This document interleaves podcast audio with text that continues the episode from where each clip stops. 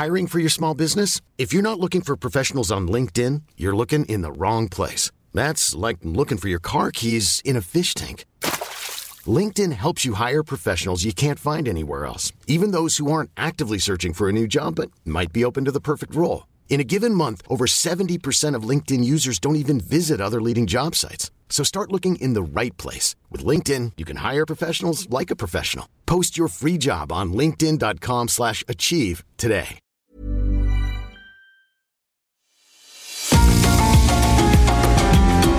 GastroLab es un lugar donde cabemos todos.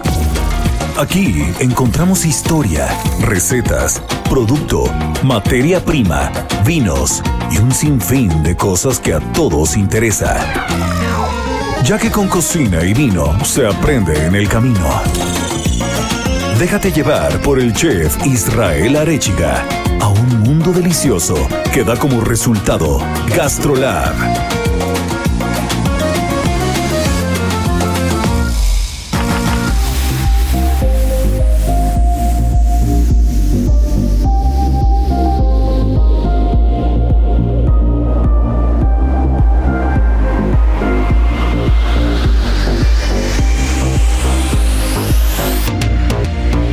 Amigos, ¿cómo están? Buenas tardes. Pues ya es fin de semana y ya sabemos que es la una de la tarde y toca Gastrolab el día de hoy. Y como nos quedamos picadísimos con el programa de la semana pasada, pues hoy le vamos a dar continuidad porque nos falta el último tercio. Nos falta la parte eh, si está bien dicho. Nos falta la parte, eh, digamos, final de la colonia y, y, y por qué la cocina y la gastronomía mexicana es lo que es al día de hoy. Por otra parte estará mi querida Miriam Lira como cada ocho días hablando de las 8 de GastroLab y estaremos hablando del maíz. Recordemos que sin maíz no hay país y hablaremos de todos los tipos, hablaremos de lo que está en peligro de extinción, de qué es el maíz transgénico. Estaremos hablando mucho de eso. Sergio Ibarra, como cada ocho días, estará hablando ahora de los destilados, estará hablando de los fermentados, de los encabezados y nos platicará un poco de las bebidas y toda esa transformación de las bebidas espirituosas y alcohólicas desde la parte de la llegada de los españoles hasta la actualidad. Así que no se despeguen porque pedazo de programa que tenemos el día de hoy. Las 8 de GastroLab. Es momento de dar un repaso por nuestras páginas.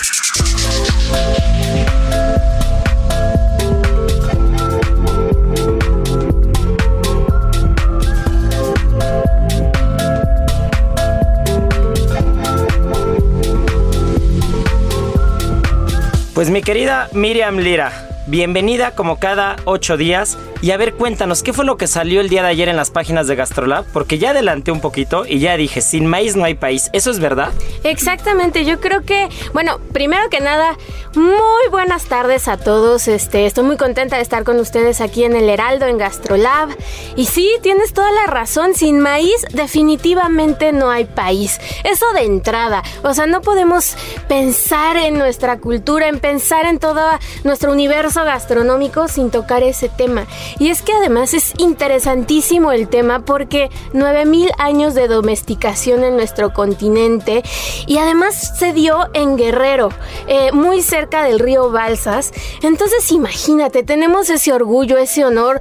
eh, seguimos en septiembre, tenemos que estar orgullosísimos de tener estas raíces. Entonces, y de ahí parte todo nuestro universo también, ¿por qué no decirlo así, garnachero?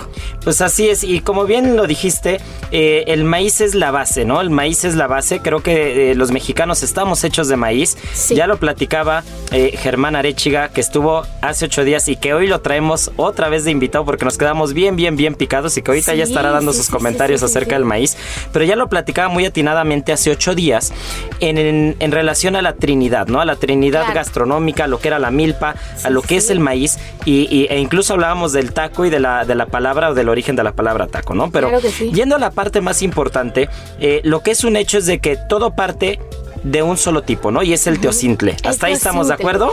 Completamente. ¿Qué es el teocintle para que nos escuche? Dice, ¿estos de qué hablan? Porque yo solo conozco el elote, ¿no? Entonces, Exacto. ¿qué es el teocintle? Es que fíjate que muchas veces cuando hablamos de gastronomía no somos específicos con los maíces y nos quedamos con la idea de que solo es maíz. pero existen muchísimas ramas y muchísimas Más de 80 especies. especies en México. Así es, y 59 de ellas son endémicas, lo que quiere decir que solo se dan en nuestra tierra.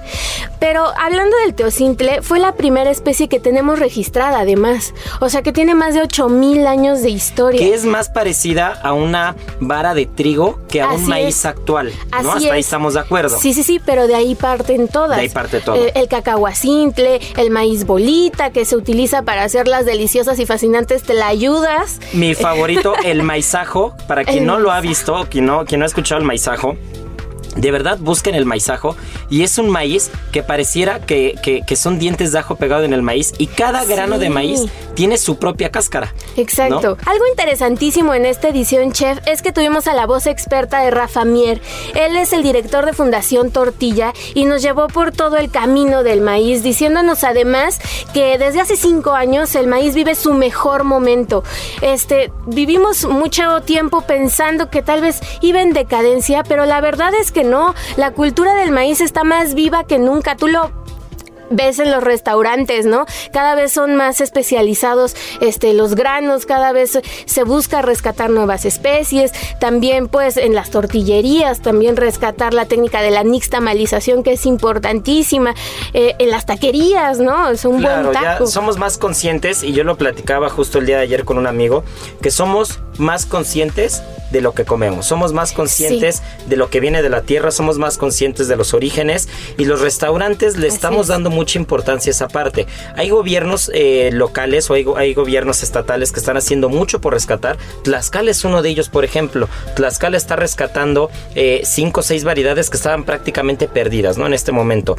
Y lo que dices, incluso Maizajo, aparte del maíz, Maizajo también eh, es, un, es un lugar que se dedica a rescatar maíz y a vender tortillas a restaurantes. Y es, es eh, lo, lo lleva una persona que no recuerdo el nombre, te voy a decirles el nombre, pero lo lleva alguien que se dedica a rescatar maíces eh, autóctonos y a generar a, generar movimiento para que haya oferta y demanda, ¿no? Claro. Entonces, para que realmente tú puedas buscar tortillas y no nada más llegas y digas, me das un kilo de esta tortilla, sino que digas, dame un kilo de tortilla de este maíz, ¿no? Estaría y entonces puedas ¿se probar las, las diferencias que hay. Sí, y es que, o sea, realmente por regiones hay, hay, hay mucha diversidad y no es lo mismo comerte una tortilla en Yucatán que probar una del norte. O sea, hay una gran diferencia y en los colores también, los minerales del suelo, todo lo que le da. Y también lo que nos decía Rafa es que no es nada difícil sembrarlo. O sea, prácticamente se da este con casi cualquier tipo de suelo, más bien lo dejamos de consumir porque empezaron a llegar muchísimos alimentos de fuera, harinas, trigo, eh, la industrialización que nos hizo pues voltear a ver hacia más productos chatarra, ¿no? Y dejamos un poquito de lado pues estas técnicas súper ancestrales como la nixtamalización, que es la cocción del maíz con nada más agua, imagínense, y, Y cal. cal. Eso es todo. Y que además al momento que se está llevando este proceso de la nixtamalización, eh, la cal empieza a soltar calcio. Y, y- y ese Se calcio claro. lo absorben todos los granos y entonces imagínense, además tenemos un producto súper nutritivo que pues ahora en pandemia, ¿a cuánta gente no puede sacar del hambre ese tipo de, de, de- de ingredientes, de alimentos? O sea, un- una buena tortilla, un buen guisado y tenemos la mejor comida del día. Heraldo Radio. Sí, siempre tiene lugar una buena tortilla en México y en muchas partes del mundo que también es muy apreciada. Recordemos que también pues el maíz ha sido parte fundamental de culturas como la inca. También. Y, y ya recordé el nombre, Santiago Muñoz es el de maizajo, ¿no? Así. Pero eh, volviendo al tema del maíz, ahora hay otra parte que nos preocupa. Y, Ok. y- y- y ya estamos en la parte actual, ¿no? Y es la parte del maíz transgénico. La parte, eh, porque aparte hay quien, hay quien lo defiende y hay quien, y hay quien lo ataca, ¿no? Al final, Claro. Greenpeace es, es, por ejemplo, la asociación que más, que más eh, sataniza el tema de los transgénicos. Sí, sí, sí. Pero eh, estaba leyendo, estaba leyendo recientemente que, que el año pasado se juntaron 130 premios Nobel en el mundo para defender la parte del cultivo transgénico porque realmente no hacía daño y podía salvar eh, el tema del hambre mundial, ¿no? Entonces, todo depende del cristal con, con, que lo mires, ¿no? Depende de la arista en el que estés, tú puedes decidir si, si quieres ser purista y entonces dices, pues realmente el maíz transgénico no puede pasar nuestras barreras y, y, no se puede, no se puede permitir, pero también hay quien dice, espérame tantito, porque probablemente por ahí con esos cultivos es la solución para el hambre mundial. Y un tema, y un tema, así un tema que, que a mí me, me, sorprendió es que se hicieron estudios, eh, se hicieron estudios en la UNAM y hace 10 años encontraron solo el 9% de maíz transgénico en, en, diferentes tortillas de manera aleatoria. Pero el año pasado encontraron que más del 89% del maíz que está en las tortillerías tiene, eh, tiene origen como maíz transgénico, ¿no? Y esto es porque se hacen pruebas al aire libre y entonces el polen del maíz transgénico vuela y toda la carga genética que tiene ese polen también es transgénico. Entonces, el polen, aunque no quieras, llega, llega a otros cultivos, llega a otros cultivos y en un solo maíz puedes tener granos de maíz de manera natural y granos transgénicos que fueron polinizados, ¿no? Por, por maíz transgénico. Entonces, es, es, es, es algo que que de verdad es muy complicado porque no se puede, no se puede, no se puede contener, ¿no? En teoría en México está prohibido el cultivo de maíz transgénico, pero en Estados Unidos no, por ejemplo, ¿no? Entonces Estados Unidos es el productor número uno de maíz a nivel mundial, ¿no? Y, y, entonces partiendo de ahí muchos creen que el maíz transgénico y cómo, cómo ha infectado el maíz en México se debe a que ha llegado no para el consumo humano, sino que el maíz que siembra Estados Unidos es sobre todo para el consumo del ganado, ¿no? Entonces, el maíz, México es autosuficiente en el tema del maíz en consumo humano. México produce más del 90% del maíz que requiere el país, pero para el para el tema del ganado tienen que traerlo de Estados Unidos. y ahí es donde ahí es donde se está mezclando y ahí es donde se están mezclando las cepas, ahí es donde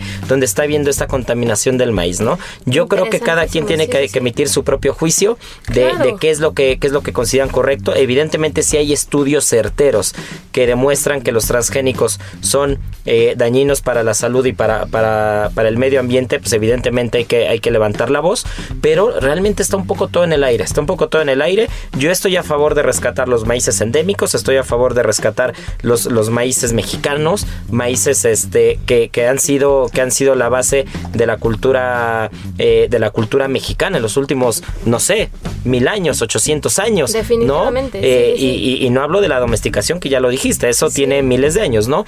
Pero eh, como base de la alimentación y como, como cultura mexicana me parece importante rescatar las, las, las especies endémicas, pero también creo que en el mundo tenemos una tarea y esa tarea es poder generar y no desperdiciar el alimento para todos los que somos, ¿no? Definitivamente. Y entonces hay que encontrar un punto medio. Y el balance.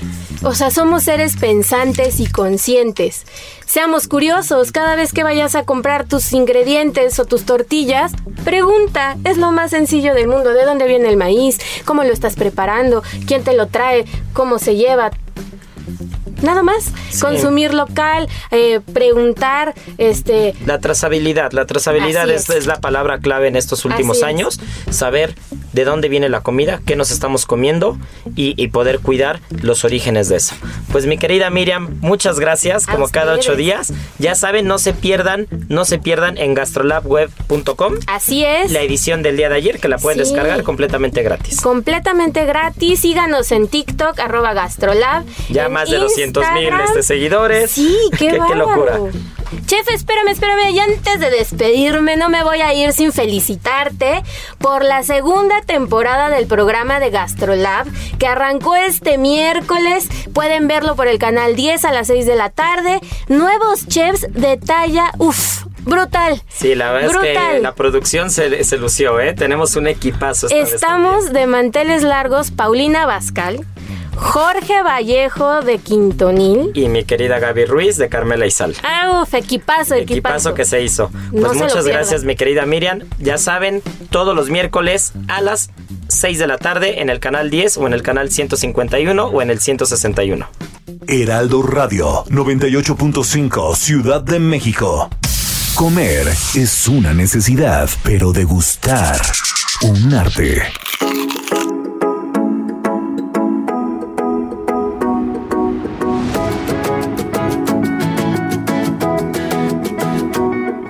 Pues para quien no los escuchó hace ocho días, no saben el programa que se perdieron. tuve a un señor que conozco muy bien, que conozco toda la vida, que tiene 10 libros de su autoría, colaboraciones en otra infinidad de libros, revistas, National Geographic. Bueno, no puedo hablar más de él porque, porque van a decir que soy su palero, pero bueno, está conmigo Germán Arechiga Torres, mi papá, que nos seguirá hablando de la segunda parte que nos quedamos pendientes, de, de, qué pasó con la cocina mexicana, de qué transcurrió en esta época de la colonia, cómo llegamos a la época de la independencia y cómo toda la parte de la historia ha influido en lo que es la cocina. Pues bienvenido Germán. Gracias, gracias Israel. Pues dicen que no hay primera sin segunda y para mí es un gusto estar nuevamente ante estos micrófonos que entiendo, escuchan en casi todo el país y en muchas partes de Estados Unidos y eso pues me da mucho gusto porque podemos compartir parte, un, poquito de la historia de nuestro país que habíamos quedado que con la conquista de los españoles, una vez que se había consumado la caída de México Tenochtitlán, tenemos que eh, tener claro que cambiaron todas las cosas en este entorno.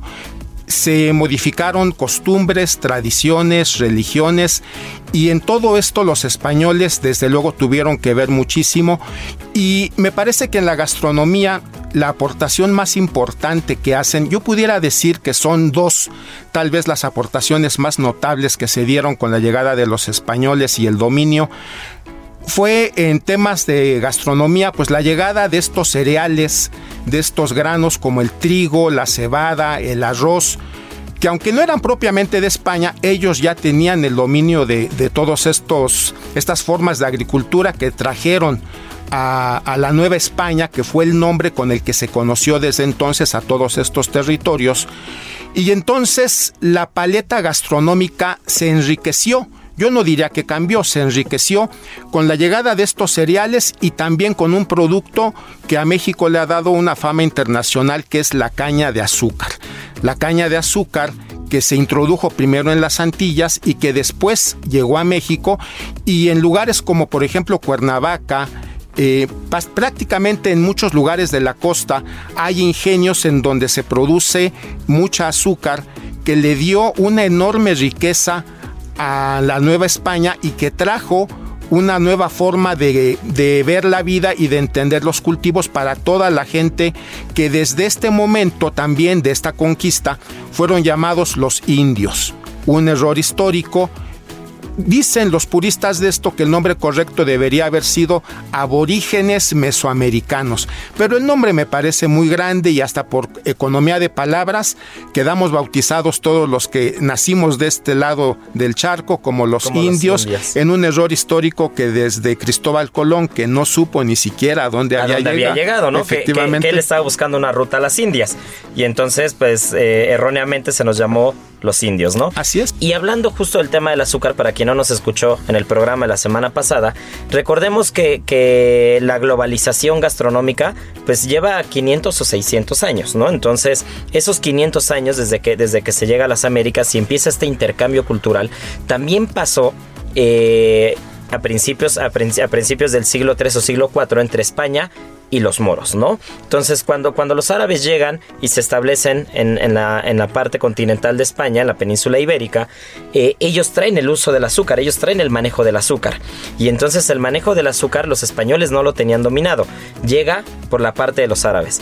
Y, y, y estamos hablando que 1300 años después, entonces llega a las Américas y, y, y, entonces México se convierte, por llamarlo de alguna manera, o la Nueva España, en potencia en temas eh, de ingenios azucareros, ¿no? Así es, y junto al trigo y a la caña de azúcar, pues se inundó la cocina mexicana de nuevos productos que no eran conocidos en este lado del mundo como las zanahorias, las lechugas, las coles, las cebollas, el ajo, el cilantro, el cilantro, el perejil, el higo, la uva, eh, el olivo, la naranja, el limón, la lima, la mandarina, el durazno, la manzana, entre otras cosas que han dado pie a una a un mestizaje culinario del que tú seguramente has sido un gran beneficiado porque claro. tienes una enorme cantidad de productos para hacer tantos y tantos platillos que surgieron de esta fusión de la cocina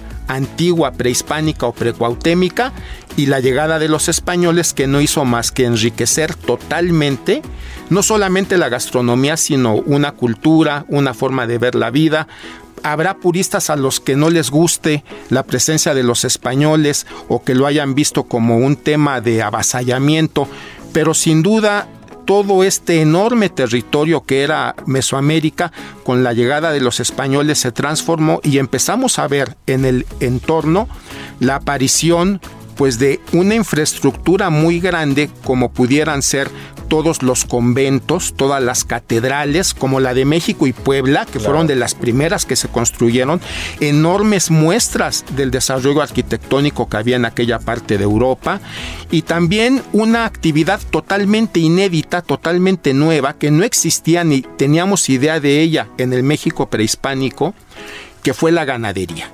Entonces también se crearon nuevos oficios y con la llegada del, ganado vacuno, del bovino, del ovino, del caballar, pues esto detonó en toda una amalgama que generó una enorme riqueza en todos sentidos, no solamente para la cultura española, sino por extensión a todos los mestizos que somos los que ya nacimos derivados de esta fusión histórica. Bueno, pues como lo dices, México es un México es un crisol y ese crisol eh, ha sido ha sido formado durante muchos muchos muchos años. Y creo que una parte que tampoco habíamos tocado la vez pasada y que esta vez este creo que me va a parecer muy interesante y, a la gente que nos escucha le va a gustar es el tema de las bebidas. Y el tema de las bebidas es un mundo aparte porque eh, porque hemos hablado de mestizaje gastronómico hemos hablado de productos hemos hablado con los productos que ahora mismo mencionas no me imagino un chile en nogada sin esos productos, ¿no? O sea, estamos hablando que, la misma ganadería, que la manzana, que el durazno, que los mismos cítricos, ¿no? En México, ¿quién se imagina un taco, por ejemplo, sin cebolla, cilantro y limón, ¿no? Y, esa cebolla y cilantro y limón, esa, esa trinidad del taco, ¿no? Aparte de la salsa, que son como tres, son como, son como dos trinidades diferentes, ¿no? Uno es la, la tortilla, la salsa y el contenido, la carne, y el otro es el cilantro, cebolla y el limón, ¿no? Entonces son, son las dos trinidades que conjuntan y que hacen de un taco lo que es y, este mestizaje gastronómico pues lo ha hecho. Pero eh, para pasarse un buen taco hay que tener una buena bebida, ¿no? Entonces, ¿qué pasa con las bebidas? ¿Qué, qué, información hay de las bebidas eh, precuautémicas o prehispánicas? ¿Y qué pasa este, más adelante con este mestizaje? Que, que, ahorita Sergio nos hablará de los tipos de, de los tipos de destilados, de encabezados, de fermentados que hay, nos hablará del aguamiel, del pulque, de esta guerra sucia entre la cerveza, entre las cerveceras y, y el pulque. Pero, ¿qué pasaba con las bebidas precuautémicas? Bueno, eh, no fue con la llegada de los españoles cuando se desarrolla esta, eh, esta industria de las bebidas.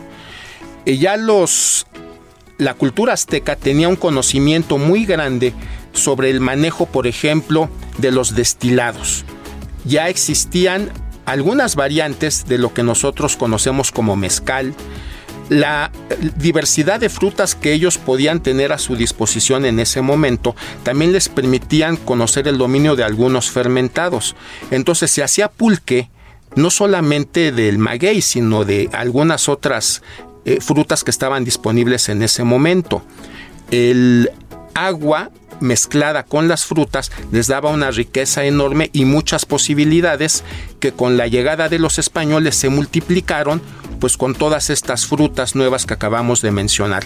Pero efectivamente, en el caso de la cultura azteca ya existía mucho conocimiento básico, pero sí no se desconocían los temas de fermentación, algunos destilados básicos y sobre todo la extracción de pulque fue una industria que aún con la llegada de los españoles floreció durante dos siglos más y generó una enorme riqueza también para toda esta región. La persona que sacaba el, el aguamiel del maguey era Tlachiquero. Es correcto. Ese es el nombre, ¿no? Y ese, esa figura es prehispánica. Es correcto. Ok, entonces ahí tenemos un ejemplo del tema, del tema de las bebidas, ¿no? Pero bueno, pues ya que tenemos a Sergio aquí, ya lo veo con, con ganas de querer, de querer hablar, porque siempre que se ponen buenas las pláticas, este, todo mundo, todo mundo queremos hablar. Que pues muy buenas tardes. Y todo este tema salió del, del programa pasado, incluso nos, nos escribieron ahí en, en, un grupo importante de gerentes, los mejores gerentes de México. Saludos a todos ellos que, que dijeron, por favor, explícanos, ¿no?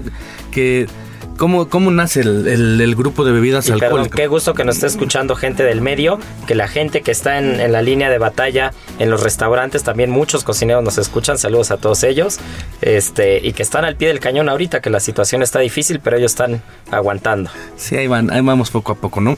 Y pues to- y todo nace de...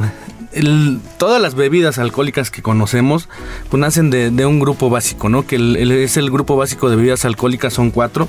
Uno son los fermentados, otros los destilados. Seguimos con los encabezados o generosos y al final cordiales, que cordiales justo viene de, de una palabra latín que cordi significa corazón, ¿no? Se dice que esas bebidas pues también te ayudaban para, para tener buena culación y además que pasártela bien, ¿no?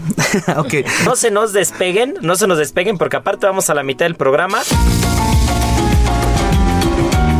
Gastrolab es un lugar donde cabemos todos. Vamos a una pausa y regresamos.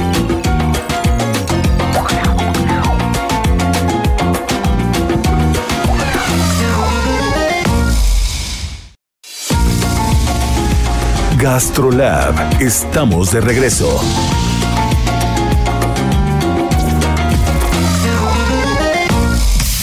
Del vino a la palabra. Con el sommelier Sergio Ibarra. Y, y bueno, pues Sergio, a ver, ¿qué nos traes el día de hoy? Vamos con los fermentados. Eh, ¿Qué es la fermentación? La fermentación es la transformación de azúcar ¿no? en alcohol, que es el CO2, por medio de levaduras. ¿no? Normalmente la mayoría de las frutas, de las frutas pues tienen, tienen azúcar y de esa manera, por las enzimas que hay en el medio ambiente, por levaduras, eh, es un proceso natural, pues se convierte en alcohol. ¿no? Y de aquí pues es la nacen... fermentación natural, ¿no? Exactamente, pero ¿qué sucede cuando no tenemos azúcar? ¿Cómo transformamos alcohol sin azúcar? Por darles un ejemplo, si tenemos papa, aquí hay un proceso que se llama sacarificación, ¿no? Que son por medio de almidones, De los almidones, claro. más las diastasas, estas se transforman en azúcar, tenemos otra vez azúcar, así de fácil, más levaduras, convertimos en alcohol, ¿no? Y de aquí nacen todos los fermentados. Los fermentados, pues ya da- les daremos muchos ejemplos, ¿no? Que todo el mundo ha, ha bebido, vino, cerveza, sake, ¿no? Pulque, ¿no? Que el, que el tema del pulque es bien interesante, ¿no, señor Germán? Así es. No. A ver, ¿qué es lo que pasaba con el tema del pulque y qué pasó con la llegada de la cerveza? A ver, cuéntame, esa historia está muy buena. Bueno, se dice, se dice que en, en la preindependencia creo que había más de 400 establecimientos en, en tan solo en el centro histórico donde se podía beber pulque, ¿no? E incluso en, en todas las estaciones del tren dicen que, que bajabas tú del tren y había pulquerías, ¿no? Y, y era tan grande el consumo eh, del pulque que cuando llega la- con la industrialización el tema de las cervezas, eh, pues empiezan a desacreditar el, el pulque, ¿no, señor Germán? El nombre en náhuatl es Octli y pulque. Hay alguna documentación, mi estimado Sergio, que tiene que ver con un préstamo lingüístico de Sudamérica. El nombre de pulque proviene del eh, eh, araucano, de tan lejos llegó el nombre y aquí llegó y se asentó, aunque el nombre original es Octli, de esa bebida en, en, en náhuatl. En náhuatl. Oye, ¿y qué hay, qué hay de la historia este, del té por ocho? Yo, yo me sabía esa. A ver, Sergio, ¿tú te la sabes? Bueno, bueno, yo he escuchado que es que México se, se convirtió en un país de borrachos. Y se- Eh, se esto, dice- esto, después, esto en la colonia.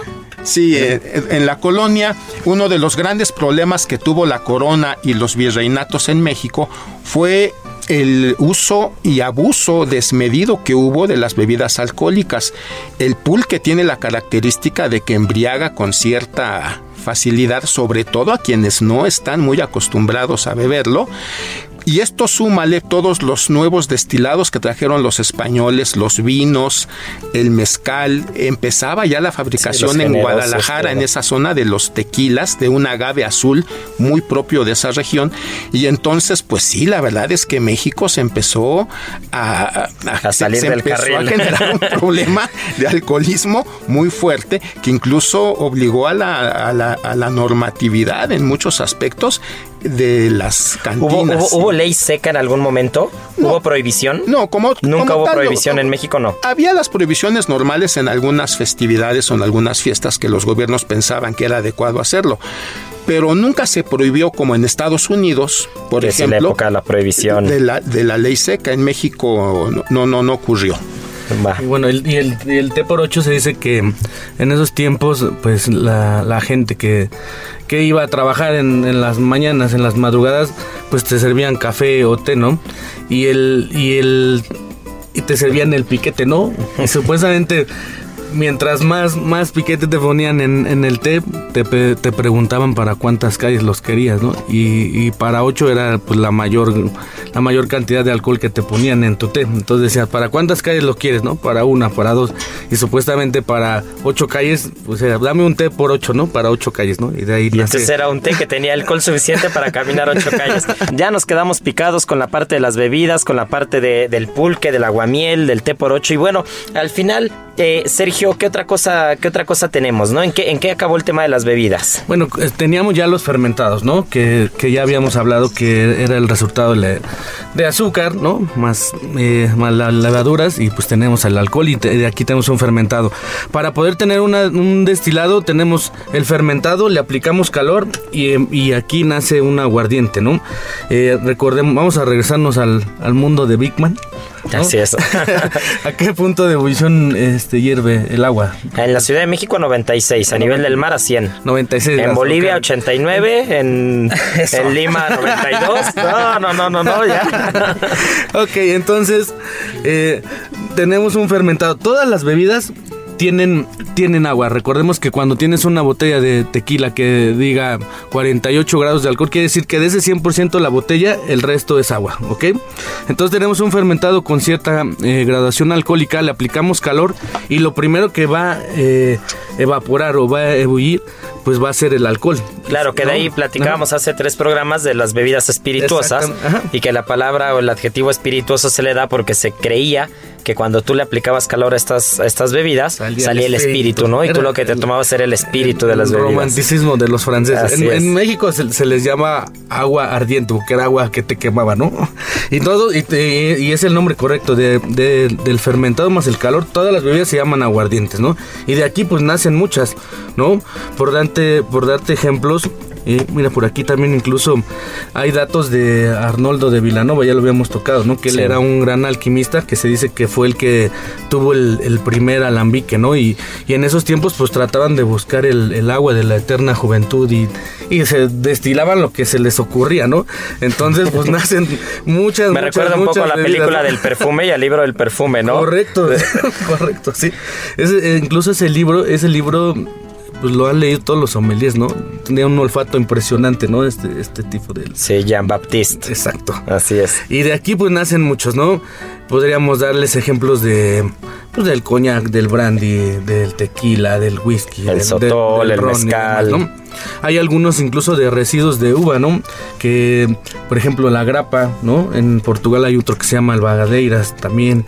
El mar el mismo de orujo, cava. el orujo en España. Y ahorita que decías, Ron, eh, lo platicaba con, con Sergio Sarmiento y con Lupita Juárez eh, hace algunos programas del tema de cómo llega el ron a México y- y- y cómo empieza toda esta piratería en la parte de Campeche, sobre todo, piratas ingleses. O sea, parece que estás, tú lees la historia y parece que estás viendo la película de Piratas del Caribe, ¿no? Con el tema, el tema del ron, el intercambio, la coctelería. O sea, cómo eh, siempre pensamos en México como un país mezcalero, tequilero, cervecero, pero hay otras bebidas que han formado parte importante de la, de la historia, ¿no? El ron es una de ellas, ¿no? Bueno, y fíjate que una vez me hiciste recordar platicando con el ingeniero Sánchez Gavito, que él es el, el maestro ronero de, de esta gran empresa de, de Bacardí. Alguna vez estuve con él y, y yo tenía eh, pues la creencia de que el, el ron realmente se hacía de la caña y él me, me explica el proceso y se hace, él compra toda la melaza, ¿no? La melaza es de,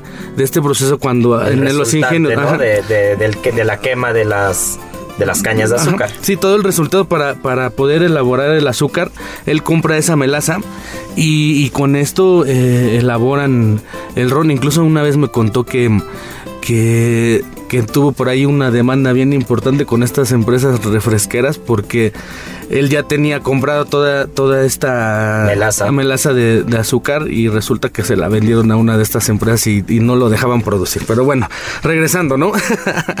regresando, de aquí vienen, eh, pues ya hablamos de los destilados y de aquí vienen los encabezados. ¿Qué es encabezar?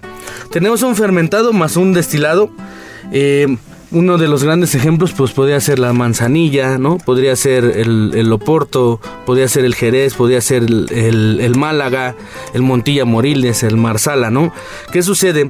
Que, agregándole un alcohol un poco más eh, de, mayor, de, mayor, graduación alcohólica a un fermentado, separa esa fermentación y te deja unos aromas eh, pues con un abanico más interesante, ¿no? Más amontillado. Me recuerda un poco al vino de consagrar, como a estos estos vinos que, que corrígeme si, si estoy mal, estos vinos que, que los trajo la Iglesia Católica justo para las misas, ¿no? ¿Cómo fue ese tema? ¿Cómo fue el tema de, o, qué lugar tuvo la Iglesia Católica, los conventos, que lo hablabas al principio, Germán, con, con el tema de las bebidas y, y, con lo que es el mundo del vino y, y de las bebidas espirituosas en México? Bueno, recordemos que el proceso de conquista tuvo dos vertientes una primera vertiente que era la económico-militar, que era la expansión territorial ultramar de Castilla y de España por extensión. Y una segunda vertiente fue la evangelización de las almas descarriadas, que según los españoles fue eh, la justificación para que junto con ellos en los barcos vinieran muchos eh, representantes de la Iglesia Católica Apostólica Romana, que fue la que tuvo, digamos, la patente, la exclusiva de las religiones, una vez que se consumó la conquista. Tardaron mucho tiempo en establecerse otras religiones porque incluso ya en el proceso de independencia, en la constitución y desde antes con José María Morelos y Pavón en su declaración de los sentimientos de la nación, uno de los puntos que quedaban muy claros era que la única religión permitida en México era la católica. Entonces ya te imaginarás la influencia y la presencia tan, tan, tan determinante que tuvo esta religión en la construcción de nuestro país. Heraldo Radio Colima 104.5. Oye, pues qué interesante. Y ahora pasemos ya a lo que nos truje en esta semana de la independencia. ¿Qué hay con, la consumación de la independencia? ¿Y en algún momento el marco gastronómico es, fundamental o es importante? Así es. Pues eh, recordemos que la etapa de la colonia duró casi tres siglos. Y entonces en, eh, en, la emisión anterior comentaba yo que efectivamente los criollos habían sido quienes iniciaron esta lucha en busca de reivindicar su posición frente a la corona española y por todos los grandes beneficios que tenían los españoles peninsulares y de los cuales ellos habían quedado excluidos. En ese sentido, no solamente la, eh, eh, la, primera parte de esta lucha de independencia la podemos entender estrictamente con Miguel Hidalgo e Ignacio Allende. Había muchas conjuras en muchas partes del país. De hecho, había una enorme efervescencia porque recordemos que en España traían una fiesta tremenda con eh, la llegada de Napoleón Bonaparte y el derrocamiento de Fernando VII, que también Fernando VII, bueno, pues era una fiesta. Fernando VII está catalogado por muchos historiadores españoles como si no es uno de los peores, tal vez el peor rey que ha tenido España. Pero cuando se da el grito de independencia, se da un vivo a Fernando, o sea, da un viva a Fernando VII. Sí, pero recordemos también que este proceso en ese momento los agarra desprevenidos. La lucha de independencia no estaba programada para iniciar el 15 de septiembre. No, no, se adelanta. Se tuvo que adelantar porque efectivamente, como en todas partes, nunca faltan los chismosos que van dando aviso de todo lo que va ocurriendo, las conspiraciones, y entonces esta conspiración fue descubierta porque recordemos que la corregidora las tenía disfrazadas estas reuniones como tertulias literarias. Se supone que se reunían para hablar de libros, para hablar de música, cuando en realidad tenían proyectos que no pasaban exactamente por la independencia como nosotros entendemos, que era separarse totalmente de España. Había la idea de hacer un territorio autónomo, había la idea de hacer una especie de provincia independiente, pero seguir manteniendo esta relación con la madre patria, como en ese momento era muy conocida. Sin emanciparse por completo. Así es, la idea era básicamente hacer una separación histórica y darle a los criollos el lugar de preferencia que ellos creían merecer. Y recordemos también que esta lucha, pues Hidalgo la tiene que enarbolar de un momento para otro y bueno, pues afortunadamente para la causa insurgente, Hidalgo tenía mucho ascendente sobre todas las gentes que estaban alrededor de su curato y lo siguieron pues los obreros, los jornaleros, familias enteras se adhirieron al, al llamado del cura Hidalgo que en un lapso muy pequeño de tiempo llegó a juntar más de 100 mil seguidores, lo que preocupaba mucho a quienes dentro de este grupo sí tenían formación militar, como era Ignacio Allende y Juan Aldama, ellos sí militares de carrera, porque entendían que era muy probable, como finalmente ocurrió, que, esto se desordenara y que efectivamente eh, ocurriera lo que ahora sabemos por la historia que ocurrió. Este movimiento que pudo haber concluido de manera muy exitosa con un mando militar totalmente al mando, pero ahora sí que al mando, pero recordemos que Miguel Hidalgo no daba concesiones a Ignacio Allende. Al final Ignacio Allende tuvo que destituirlo para él hacerse cargo del movimiento, pero ya era demasiado tarde. Ya las bajas habían sido muchas, ya había pasado la batalla de Puente de Calderón, ya no se había tomado la Ciudad de México como era el plan inicial, y bueno, este primer momento histórico ahí quedó a la muerte de el cura Hidalgo y la muerte de los principales conspiradores, quien retomó esta bandera, pues quedó en manos de Ignacio López Rayón, a la sazón secretario del cura Hidalgo, y de José María Liceaga, quienes con el apoyo de este sí, un cura con una natural formación militar que era José María Morelos y Pavón, le dieron continuidad al movimiento hasta la muerte también de Pavón, que murió fusilado aquí muy cerca en Ecatepec de Morelos. Y ahí quedó un impasse. Ahí duró algo de tiempo sin que la lucha resurgiera y la retoma Guadalupe Victoria, Vicente Guerrero, y luego aparece en escena quien vendría a culminar este proceso que fue Agustín de Iturbide, un mexicano que originalmente estaba del lado de la corona española de los realistas, cambia de bando, se alía con Vicente Guerrero y en el famoso abrazo de Acatempan establecen las bases del plan de Iguala que permite la entrada del ejército trigarante y en septiembre de 1921 ahora sí se consuma una lucha que había iniciado 11 años antes. Claro, y que en el contexto gastronómico probablemente un mes antes de esa, de esa consumación es cuando se tiene la historia o el registro de la historia de que Agustín de Iturbide llega a Puebla y, ahí, viene, eh, ahí viene el crisol de historias, ¿no? Entre si, si eran tres hermanas que tenían tres novios en el ejército trigarante,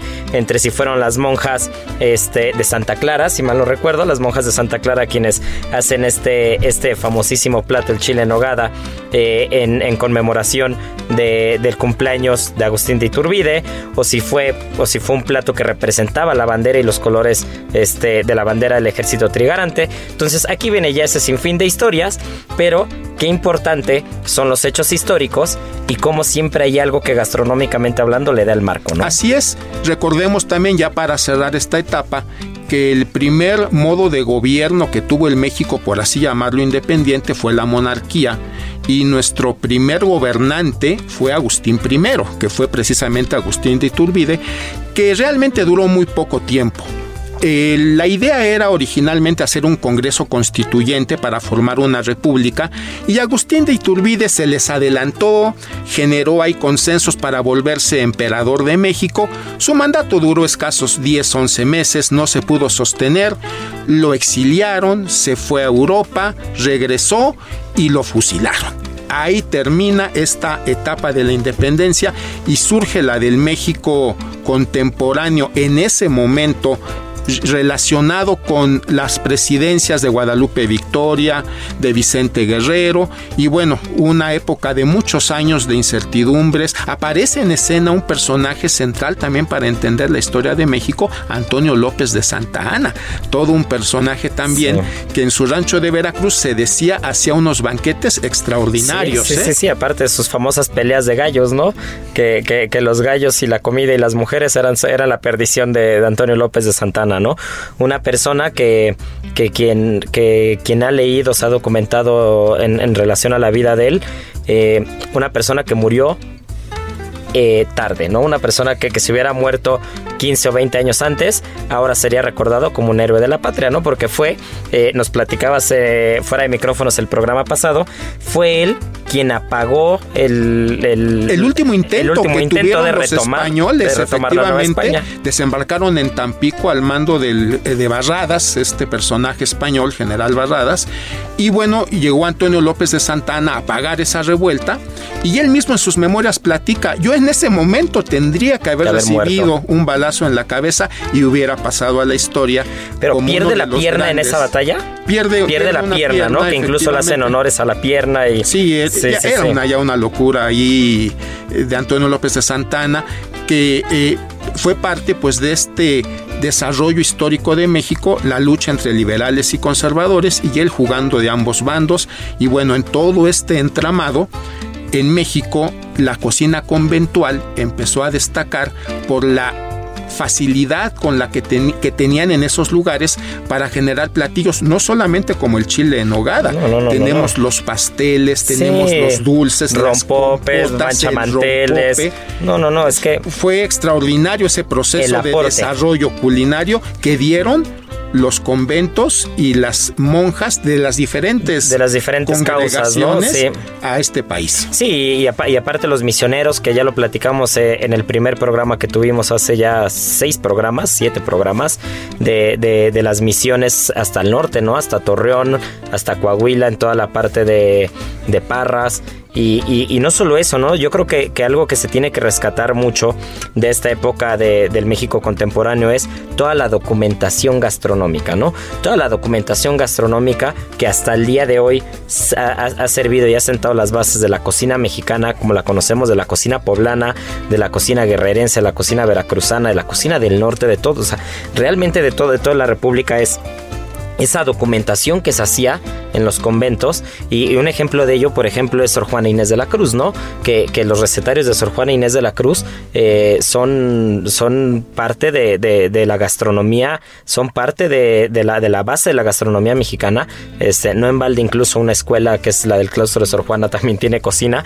Y, es una escuela de humanidades en las en la que la cocina no está ahí porque sí no sino porque la cocina fue parte fundamental de la historia de Sor Juana Inés de la Cruz y de toda esta documentación que se tiene. Así es, en los conventos se hacían muchos experimentos con todos los productos, ahora sí, tan variados que existían. Entonces, las Perdón, te, te- te interrumpo. No solo se consumó la independencia de México, se consumó el mestizaje gastronómico. Totalmente de acuerdo. El ¿No? mestizaje gastronómico, que es la herencia que hasta la fecha tenemos en este país. Pues mira, qué interesante. Pues muchas gracias. Nos vamos a quedar picados todavía. Comer es una necesidad, pero degustar un arte.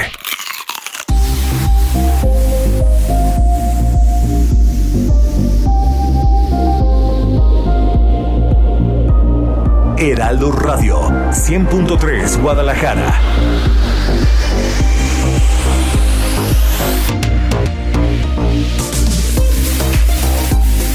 Pues esto ha sido casi todo por hoy. Muchas gracias por escucharnos, pero no se me despeguen que viene la adivinanza del día. Muchas felicidades a mi querida Karen Ortiz, que la respuesta de la adivinanza pasada era la tuna en su variante dulce o el choconostle en su variante ácida. Así que presten atención porque la que viene es facilísima y me encanta.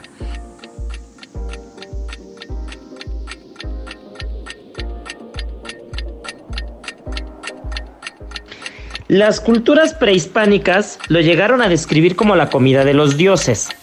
Es un hongo que crece en un cereal. Aunque en otros países es visto como algo malo y genera que los campos se quemen, en México es muy apreciado y consumido, y el aroma del mismo se asemeja al de la tierra, gastronómicamente es nuestro oro negro. Así que ya saben amigos, arroba Israel Arechiga, A-R-E-T-X-I-G-A. Y por favor mándenme las respuestas. Muchas gracias por escucharnos. Nos vemos el siguiente fin de semana. Y siempre recuerden, tripa vacía, corazón sin alegría.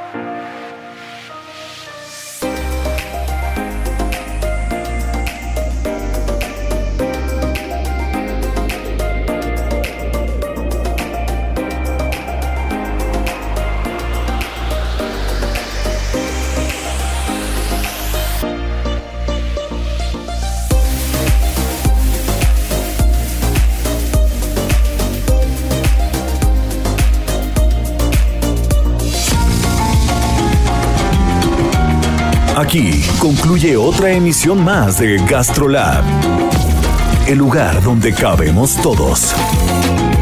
Esta es una producción de Heraldo Media Group.